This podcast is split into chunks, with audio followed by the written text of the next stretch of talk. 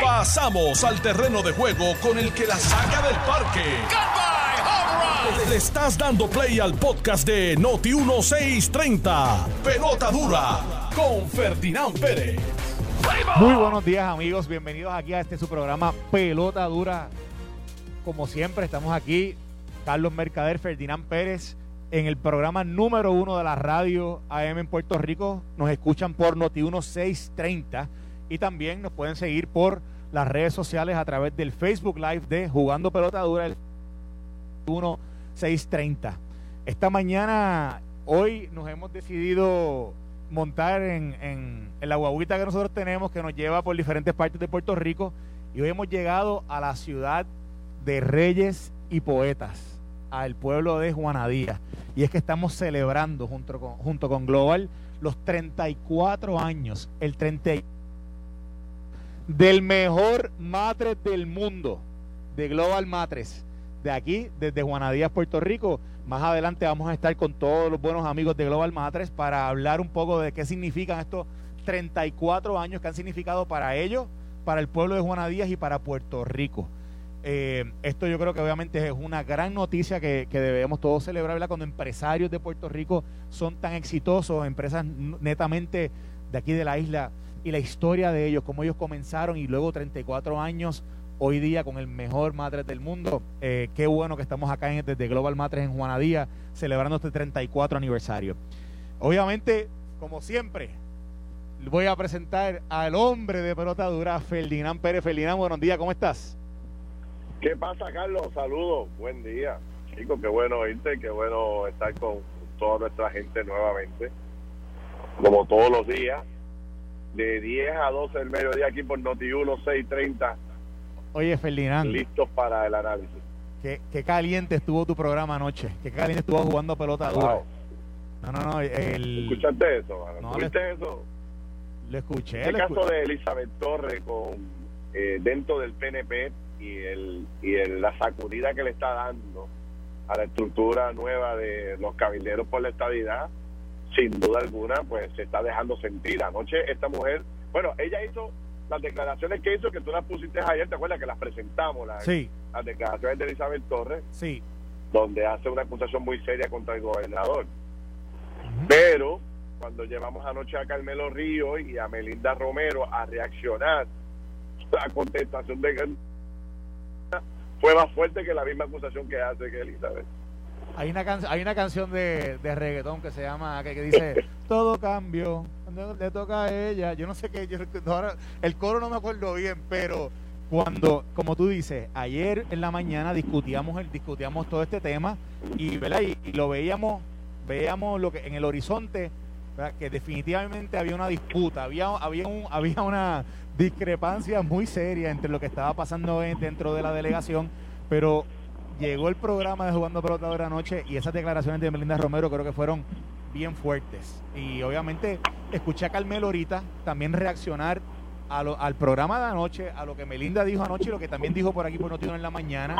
Y quisiera, quisiera decir, Fe- Ferdinand, que el tema se acabó, de que ya no hay discordia, pero la verdad es que yo creo que queda eh, latente dentro, dentro de todo este, este proceso el que hay, un, hay una situación que tienen que resolver, hay una situación que tienen que trabajar el partido y si esto sigue creciendo, yo creo que va a lacerar de forma negativa todos los esfuerzos que genuinamente pueden estar haciendo dentro de la delegación cada uno de los delegados, que incluye a Melinda, que incluye a Elizabeth Torres y que incluye también a los demás, a los otros eh, cuatro delegados, eh, los que están en el Senado y también los que están en la Cámara.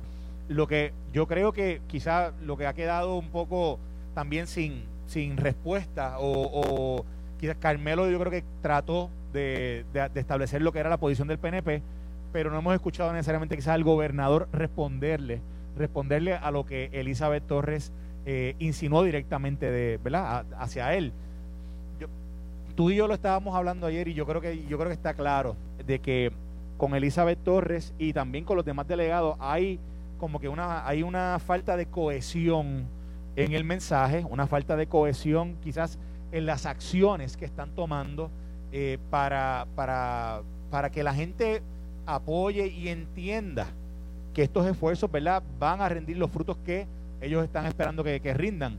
A mí me parece que esa falta de cohesión que, que ha estado latente desde el principio, ahora, 70, 80 días después de que esta delegación tomó realmente fuerza de ley y realmente comenzó a operar, están, están muy a flor de piel y me parece que le toca al partido y, el liderato del partido a que tomen, ¿verdad? que tomen las riendas de este proceso y que realmente puedan hacer de esto algo constructivo, porque definitivamente toda esta tiradera de un lado a otro no está llevando a nada a nada constructivo.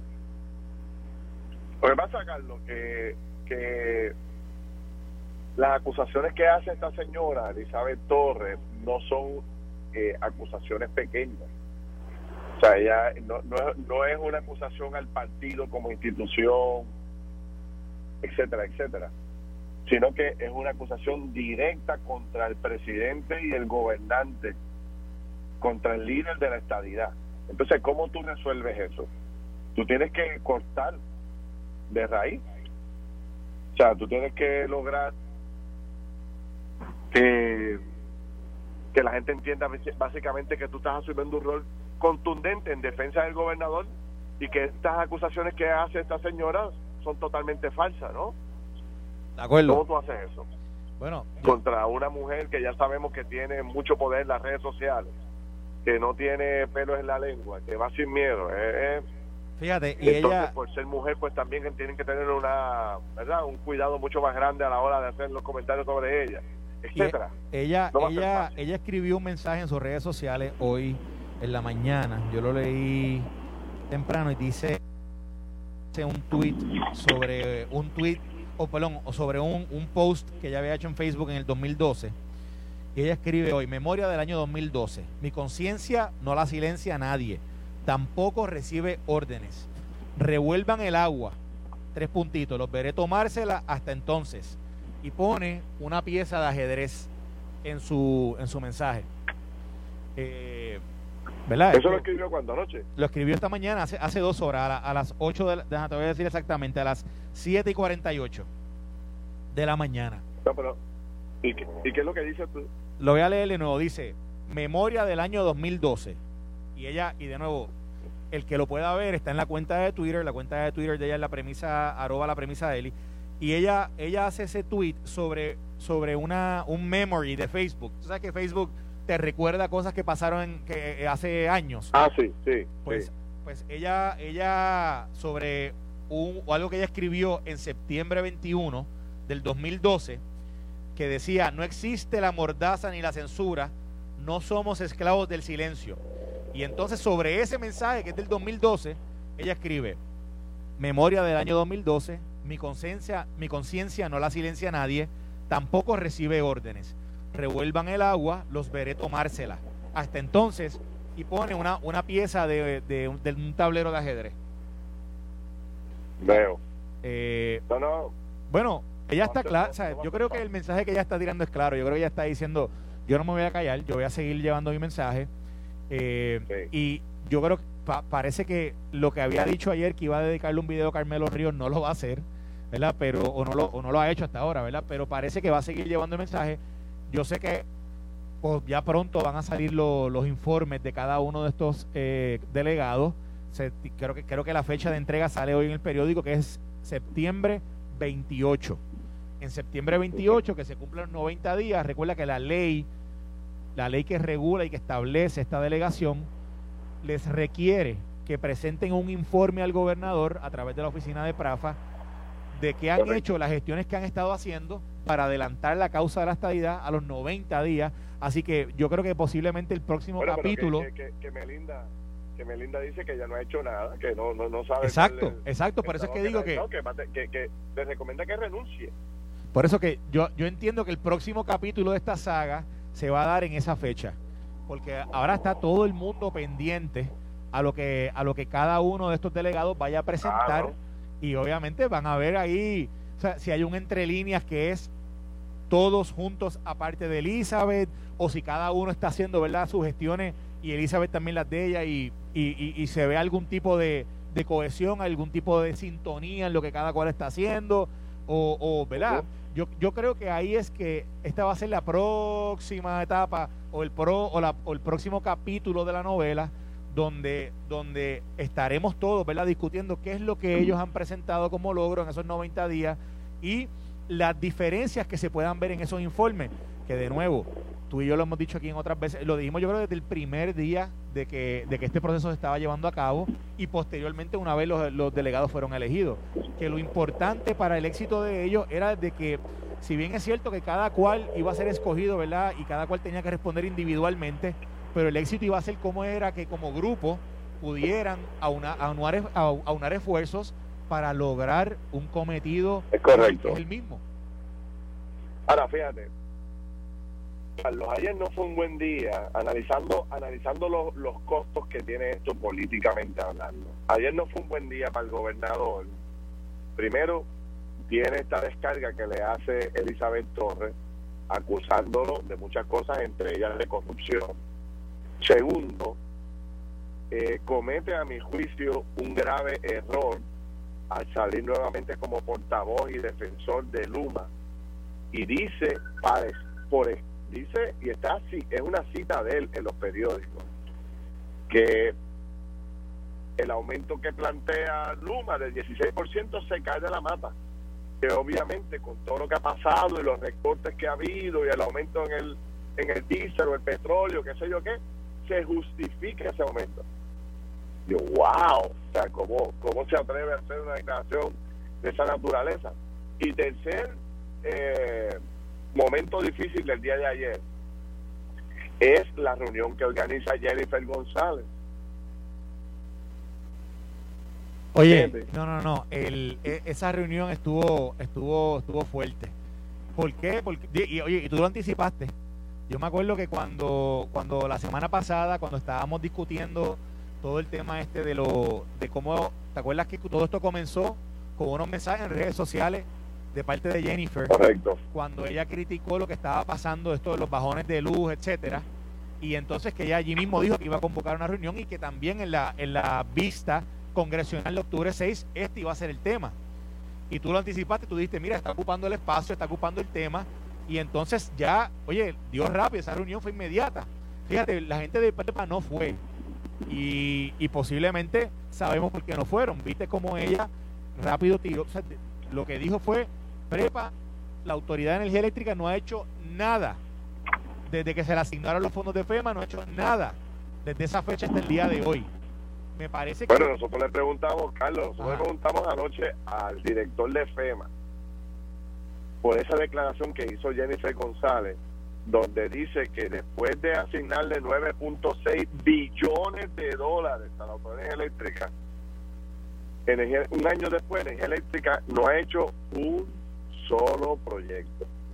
Mira, Ferdinand, eh, yo, yo creo que este tema, yo este tema aguanta, aguanta una media hora, uno, unos veintipico minutos nuestros en la, en la segunda, la segunda hora discutiendo esto, porque yo creo que tenemos que ver la profundidad, a dónde va a llegar todo este proceso o a dónde pudiera llegar en, la cuestión política. Pero, pero antes de eso, y para beneficio de la audiencia, la gente que no pudo ver el programa anoche, yo quería ver si podía utilizar, y ver qué te parecía, utilizábamos un monto del audio de Melinda Romero. Seguro. Varias personas me, escriben que qué fue lo que dijo Melinda. Y aunque eh, Yo, mucha gente lo pudo escuchar, yo quisiera repetir ahora aquí el audio de lo que dijo Melinda Romero anoche en el programa de televisión, que es lo que Ferdinand y yo estábamos analizando ahora eh, en, esta primero, estos primeros minutos del programa. Lo voy a poner para beneficio de todos, para que todos puedan escuchar. Y también voy a poner lo que Carmelo Ríos dijo anoche en el programa de Jugando Pelota en respuesta a lo que Elizabeth Torres había dicho en una participación en un programa de radio de otra emisora eh, cristiana. Voy a poner ahora a Melinda, Ferdinand. Dale. no le interesa estar eh, en la posición que tiene y me parece a mí que una persona seria, responsable, si tú asumes un cargo para el cual no tienes ninguna dedicación, ninguna creencia y no crees en lo que se está haciendo, pues debería de renunciar al mismo. Porque no quisiera yo pensar, no quisiera yo pensar que la señora Elizabeth Torres eh, corrió para esa posición solamente para que indultaran al, novio de ella, que es la, razón por la que pidió la reunión con el gobernador de Puerto Rico, no para discutir los asuntos de los delegados. Y eso yo sé que le consta a muchas personas dentro de la administración y me consta a mí porque me lo dijo ella misma. O sea que... Ahí, ahí acabó ese audio y a ti te faltó decir, ay, ay, Luli, ay, Luli. A ti te faltó, eso fue lo que te faltó decir ahí. Entonces, ahora aquí voy a poner ahora... Fíjate, ella, fíjate que ella dice que, que, que Elizabeth le confesó que una de las cosas que ella quería ahora, que era cabildera, era que, que Luisi le, le diera indulto, el indulto a su novio. Exacto, exacto. ¿Qué te eh, parece, Cholito? Eso sí que, eh, eh, o sea, que de un lado y de otro es, es, violento y está lacerando al PNP, lacerando bueno, yo, yo, yo, lo que pregunto, la yo lo que pregunto, ¿verdad? Y los líderes del, del PNP tienen que también preguntarse cómo esto beneficia a la causa, cómo esto beneficia a la ideología, cómo esto beneficia los esfuerzos que se están haciendo por el tema de la estadía. Yo no lo veo. Pero espérate, antes de seguir, vamos a escuchar a Carmelo, porque Carmelo también reaccionó a eso. Eh, y, es interesante lo que Carmelo dice. vamos, vamos a ver lo que dice. Tres semanas me pidió, esta es la verdad, yo le voy a decir a ustedes, como siempre, hago las cosas sin miedo, como el programa que yo hago antes que llegue Ferdinand. Ayer nos digo, eh, ella me pidió una reunión, yo le dije que sí, la relación que ella tiene con ella es gente del PNP bien cercana, que haya pedido que usaran el comité del PNP para ella tramitar su endoso. Esas fotos existen, abrimos las oficinas del PNP para que ella pudiera tramitar, a pesar de que yo no voté por ella, y yo lo hacía públicamente. Y, planteaba lo que ahora está pasando. Hay una gente en contra de ella. No lo hay. déjeme preguntarle algo muy rápido. Carmelo, algo muy rápido. Si ella no está participando de las reuniones, si ella no va a Washington, si no está en las iniciativas que están los otros, ¿puede cobrar?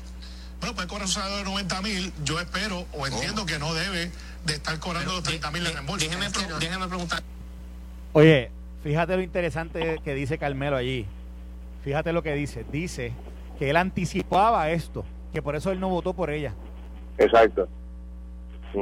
Eso, eso no lo había no lo había captado de, de cuando vi el programa anoche, pero fíjate que, él, él, está como diciendo, yo lo como yo hice un presagio de que esto en algún momento iba a pasar eh, ahora la pregunta es si, si se vio, si él dice, ¿verdad? Como si es cierto lo que él dijo ayer, de que él ya anticipaba que esto era algo posible, ¿qué, ellos van a hacer o que él va a hacer para evitar que esto continúe? O de que esta tirantez, que es evidente entre personas de esa delegación, continúe, ¿verdad? y siga, y siga incrementando el nivel de, de tiraera y no es y no es Baby Rasta contra MC Ceja. O sea, esto se está poniendo pero pero color hormiga brava.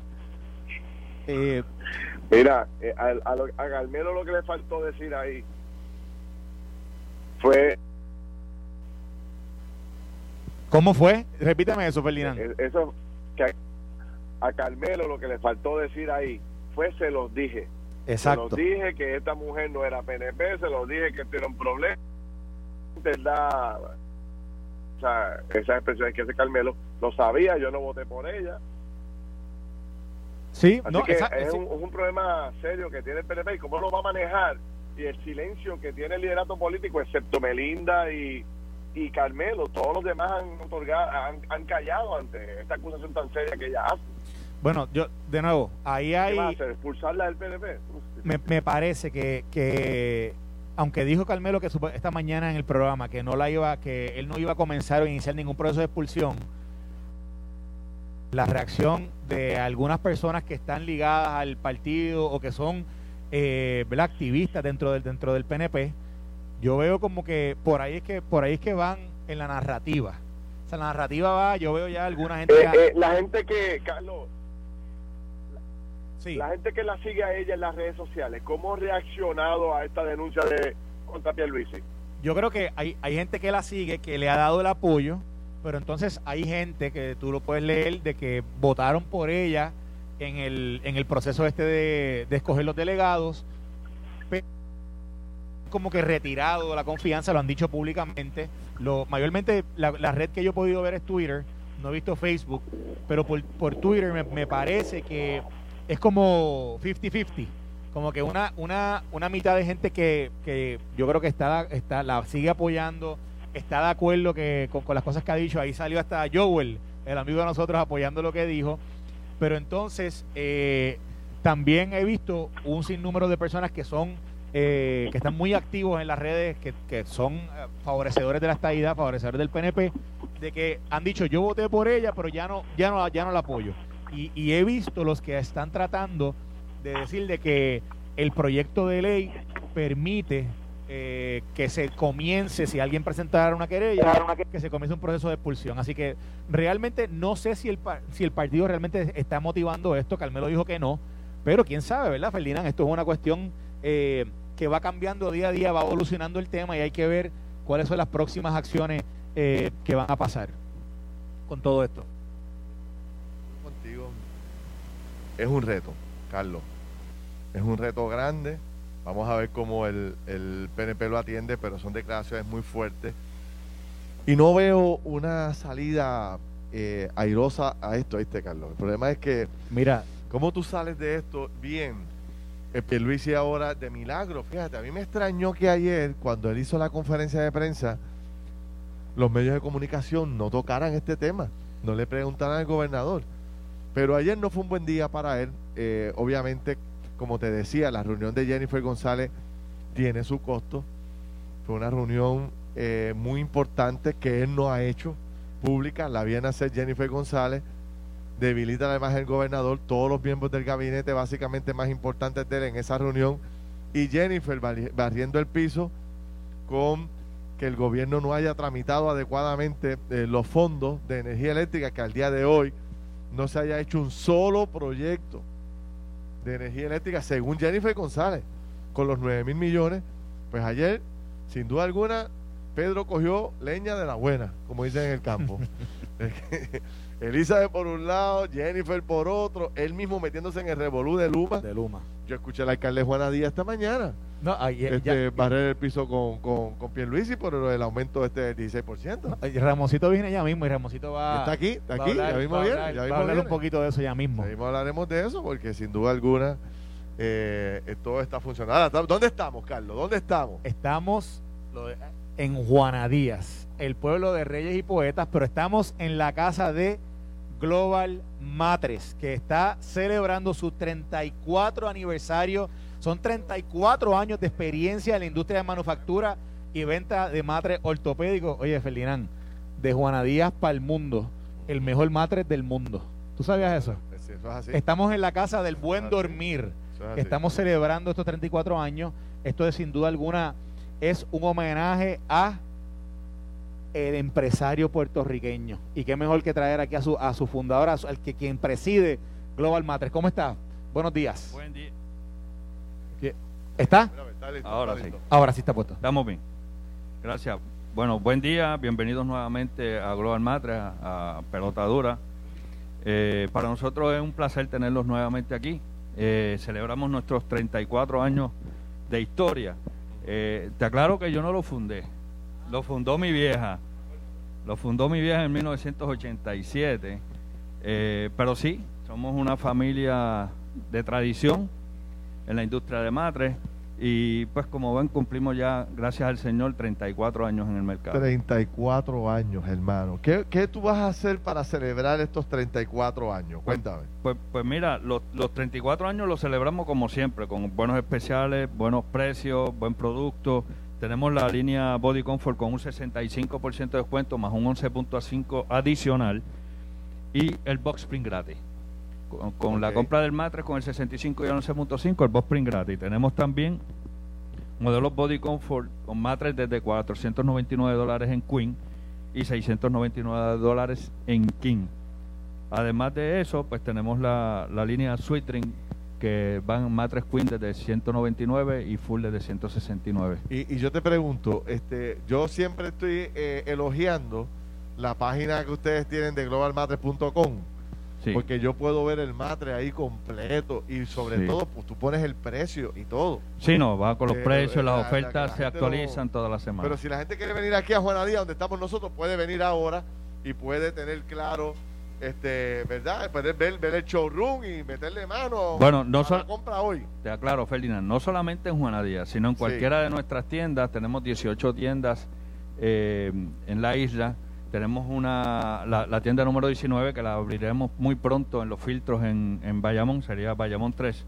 Esa la vi, tremenda ubicación que tiene esa. Sí, ese, el nuevo mall allí que, eh, están abriendo allí. Sí, en los filtros, al, lado del nuevo ya, Estás escuchando el podcast de Pelota Dura, en Noti1 con Ferdinand Pérez.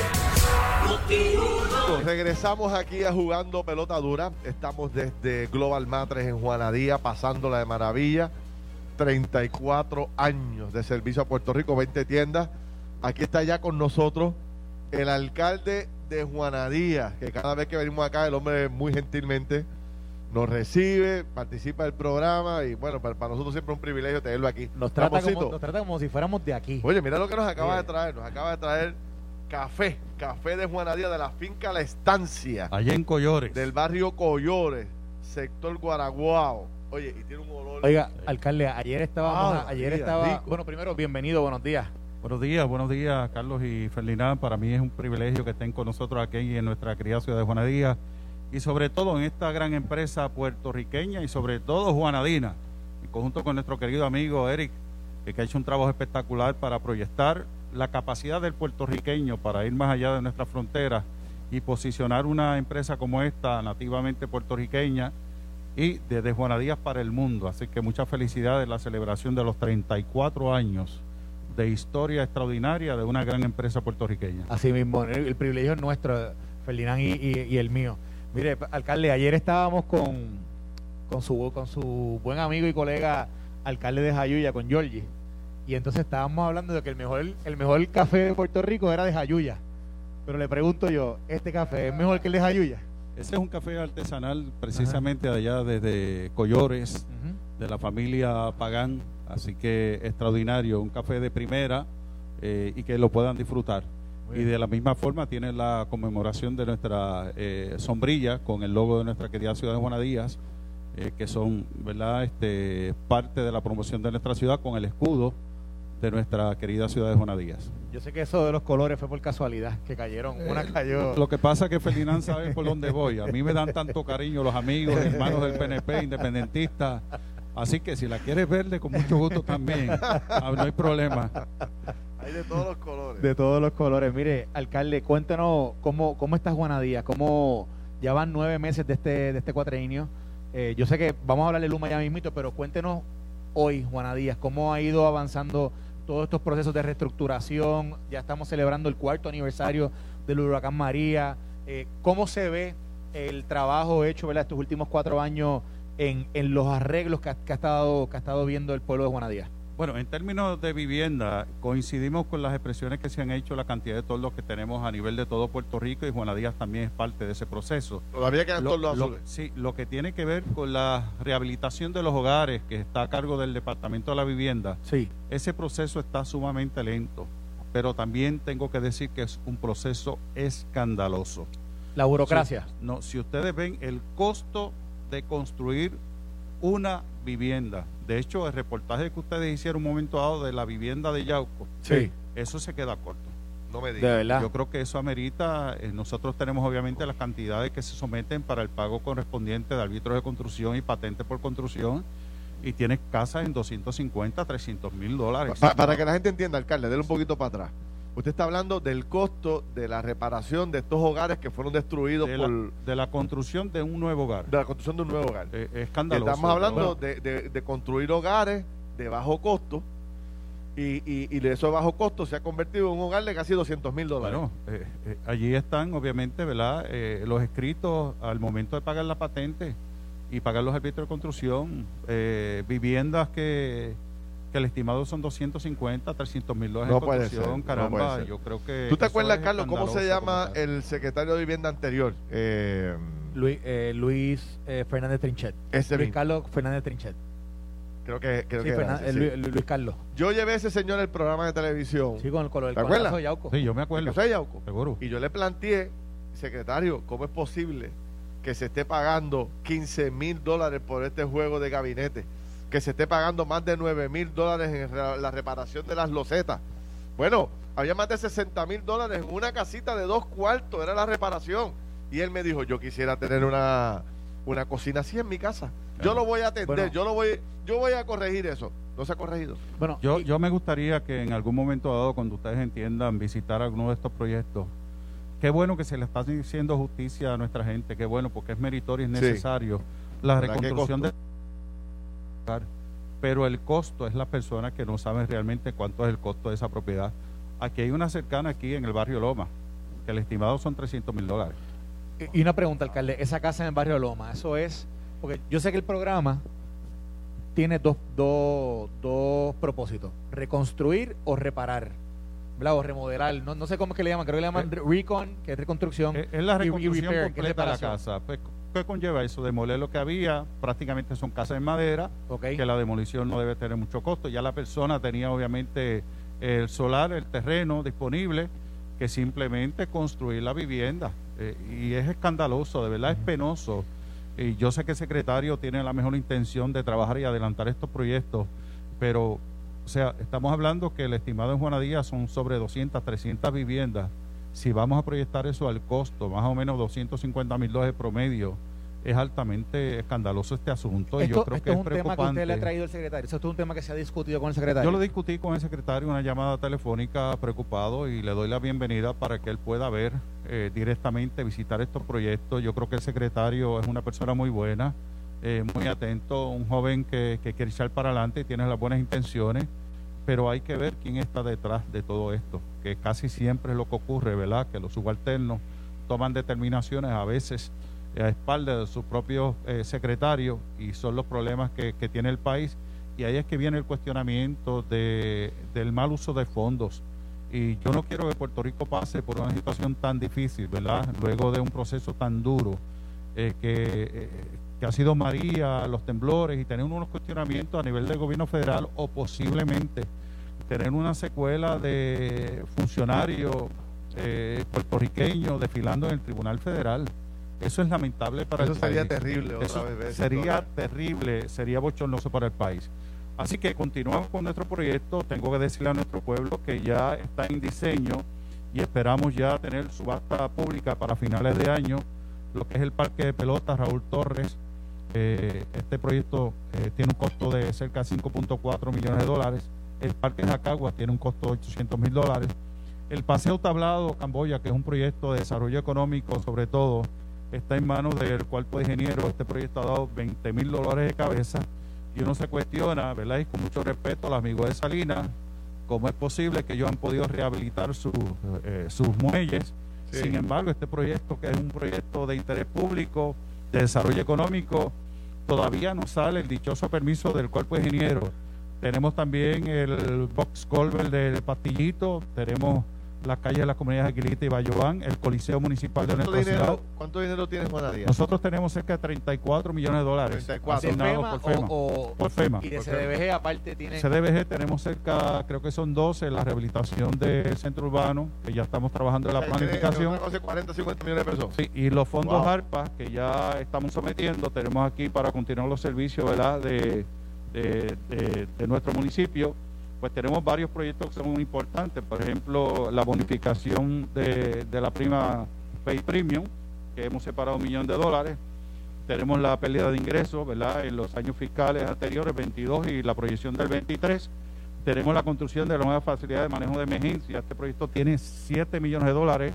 Va a estar al lado de la pista. ¿Todo eso, ¿todo eso se va a terminar cuándo, alcalde? Más o menos. Antes, antes de este cuatrenio. Antes de este cuatrenio. Yo le pregunto una cosa. Ayer se formó una polémica sobre el tema de... Es bien importante también porque son proyectos importantes. Qué bueno que lo anunció también el compañero alcalde de San Juan.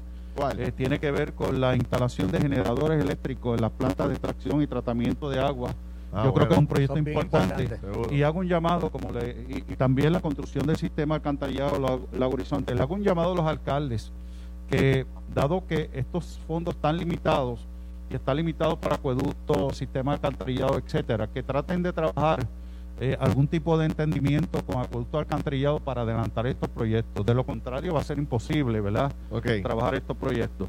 Acá le aclareme este punto. Ayer se formó una polémica muy interesante, para mí muy preocupante, que es donde el gobernador de Puerto Rico básicamente reconoce y su equipo de trabajo que no hay un cuadro claro de cuánta gente puede vivir todavía con todos los azules. ¿Usted sabe cuánta gente vive con todos los azules aquí? El inventario que hizo el compañero hoy representando a Domingo Torres eran cerca de 500 personas que tenían 500 personas todavía. Así que ya deben estar cerca de 200 personas que todavía tienen 500 eran originalmente, cuando originalmente, Al momento que se hizo una cosa importante, Una cosa importante, y creo que Ramosito que esto es importante aclararlo, al inicio de este proceso, ¿quién sometía el inventario de casas que tenían todos los azules? ¿Lo sometía el municipio o era el Estado que estaba atrás? Habían varias formas de hacerlo. Estaba viviendo en las comunidades también, eh, haciendo el estudio socioeconómico también, viendo el, impacto en cada comunidad, pero también nosotros sometimos, ¿verdad? De acuerdo a las proyecciones que se tenían a través del trabajo que hizo el representante Domingo Torres, eh, que dirigía la Oficina de Programas Federales, para someter los informes correspondientes. Ahí es que sale el dato de cerca de 500 personas que estaba en ese momento con Torlo. ¿Por qué ha sido tan difícil quitarle ese toldito azul y ponerle cuatro planchas de sí? Porque son dos cosas. Fíjese que yo como ciudadano, que yo veo? Yo veo a doña Juanita en aquella casa con la mitad del techo con un toldo azul. Y yo digo, bueno, hay dos opciones para reparar esto.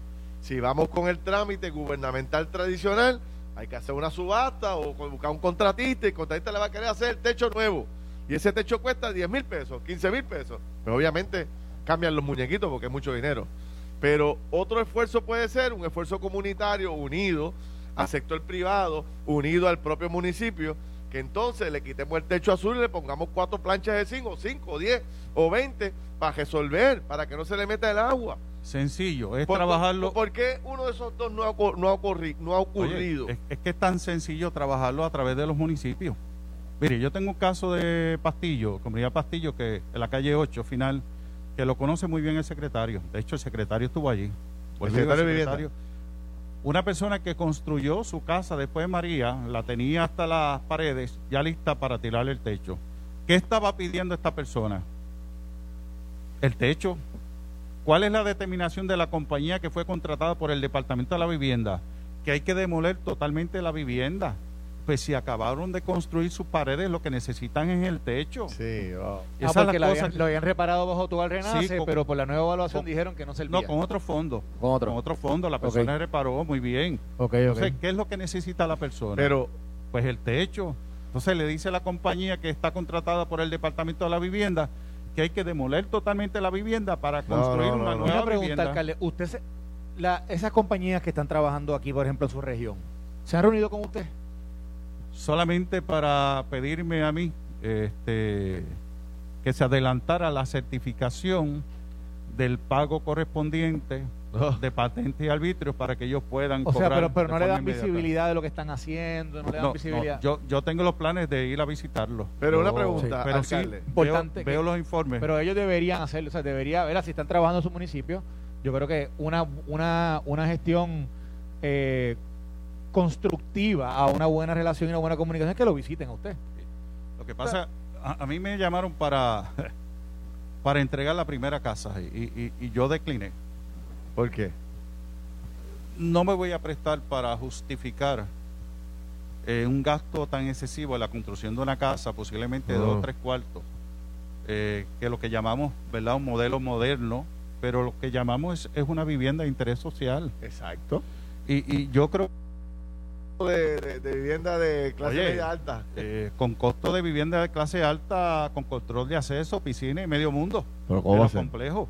Sí, así es, lamentablemente. Pero le hacen piscina. Entonces, no, no, no, es que ah, se haga. costo, el costo. la comparativa, ¿verdad? Costo, Lo que usted quiere en el mercado, una vivienda de 300 mil dólares versus lo que tiene ahí. Prácticamente está pagando lo mismo por una vivienda que se conoce como interés social. Pero, pero para terminar esta línea, porque tengo otro tema que quiero tocar rápido con usted con el tema de Luma, pero o sea, para yo entender, el gobierno dice ayer, quedan entre 8 mil a 15 mil. O sea, mírese la diferencia, de 8 mil el doble, 15 mil de personas con techo eh, azules. No hay un número exacto. Yo pregunto, si llaman a los 78 alcaldes, en una hora tienen el número exacto o bien aproximado cuánta gente queda. Pero a lo que voy, se anuncian 20 millones para atender este tema. Eso no da para nada. ¿Esos 20 millones se los van a dar ustedes o va para vivienda? No, no se sabe cómo va a ser ese proceso. Eh, si usted divide, si usted divide, el gobernador dijo, con estos 20 millones vamos a atender unas 1.500 familias. Si usted divide 20 millones entre 1.500, le sale como a 13 mil pesos el techo. Volvemos a lo mismo. ¿De verdad que tú necesitas 13 mil pesos para arreglarle un techito a una señora de forma preliminar? Porque estamos hablando de resolverlo de forma preliminar. Yo invertí eh, eh, en el municipio de Juanadía cerca de 300 mil dólares en ayudar a estas personas. ¿Y cómo se hacía? La persona traía una cotización de un contratista, una persona que le fuera a reparar el techo, iba a la ferretería, traía tres, entregaba tres cotizaciones y mediante eso se le daba el donativo para que la persona pudiera reparar su techo. Esta persona tiene la responsabilidad de entregar todos los recibos originales, hay un acuerdo ya y nuestro personal va a verificar que... Exacto. Eh, ¿Y cuánto más o menos fluctuaba el, costo? Más o menos. Entre... Cerca de, pues son casas pequeñas, algunas tres mil, algunas cuatro mil. Bueno, son mucho más razonables. Yo estoy más que seguro que si se trabaja con un municipio pues se hace un buen procedimiento. Pero yo no entiendo por qué siguen esta negativa a utilizarlos ustedes. Algo pasa con los alcaldes de Puerto Rico que ningún gobernador quiere bregar con ustedes. ¿Qué es lo que pasa con ustedes? que la gente no quiere meter mano con ustedes. No quieren soltarle el poder. No, pero, tan sencillo como eso. y yo creo que se afecta al país. Cuando yo cuando yo estaba director de Prafa, yo recuerdo este tipo de este, estas, estas negociaciones que se dieron con el gobierno federal e incluso algunos de sus compañeros alcaldes, yo fui con ellos al Departamento de Vivienda Federal, nos reunimos con la persona que estaba escribiendo lo que le llaman el Federal Register, que son los reglamentos de, cómo era que se iban a distribuir los fondos.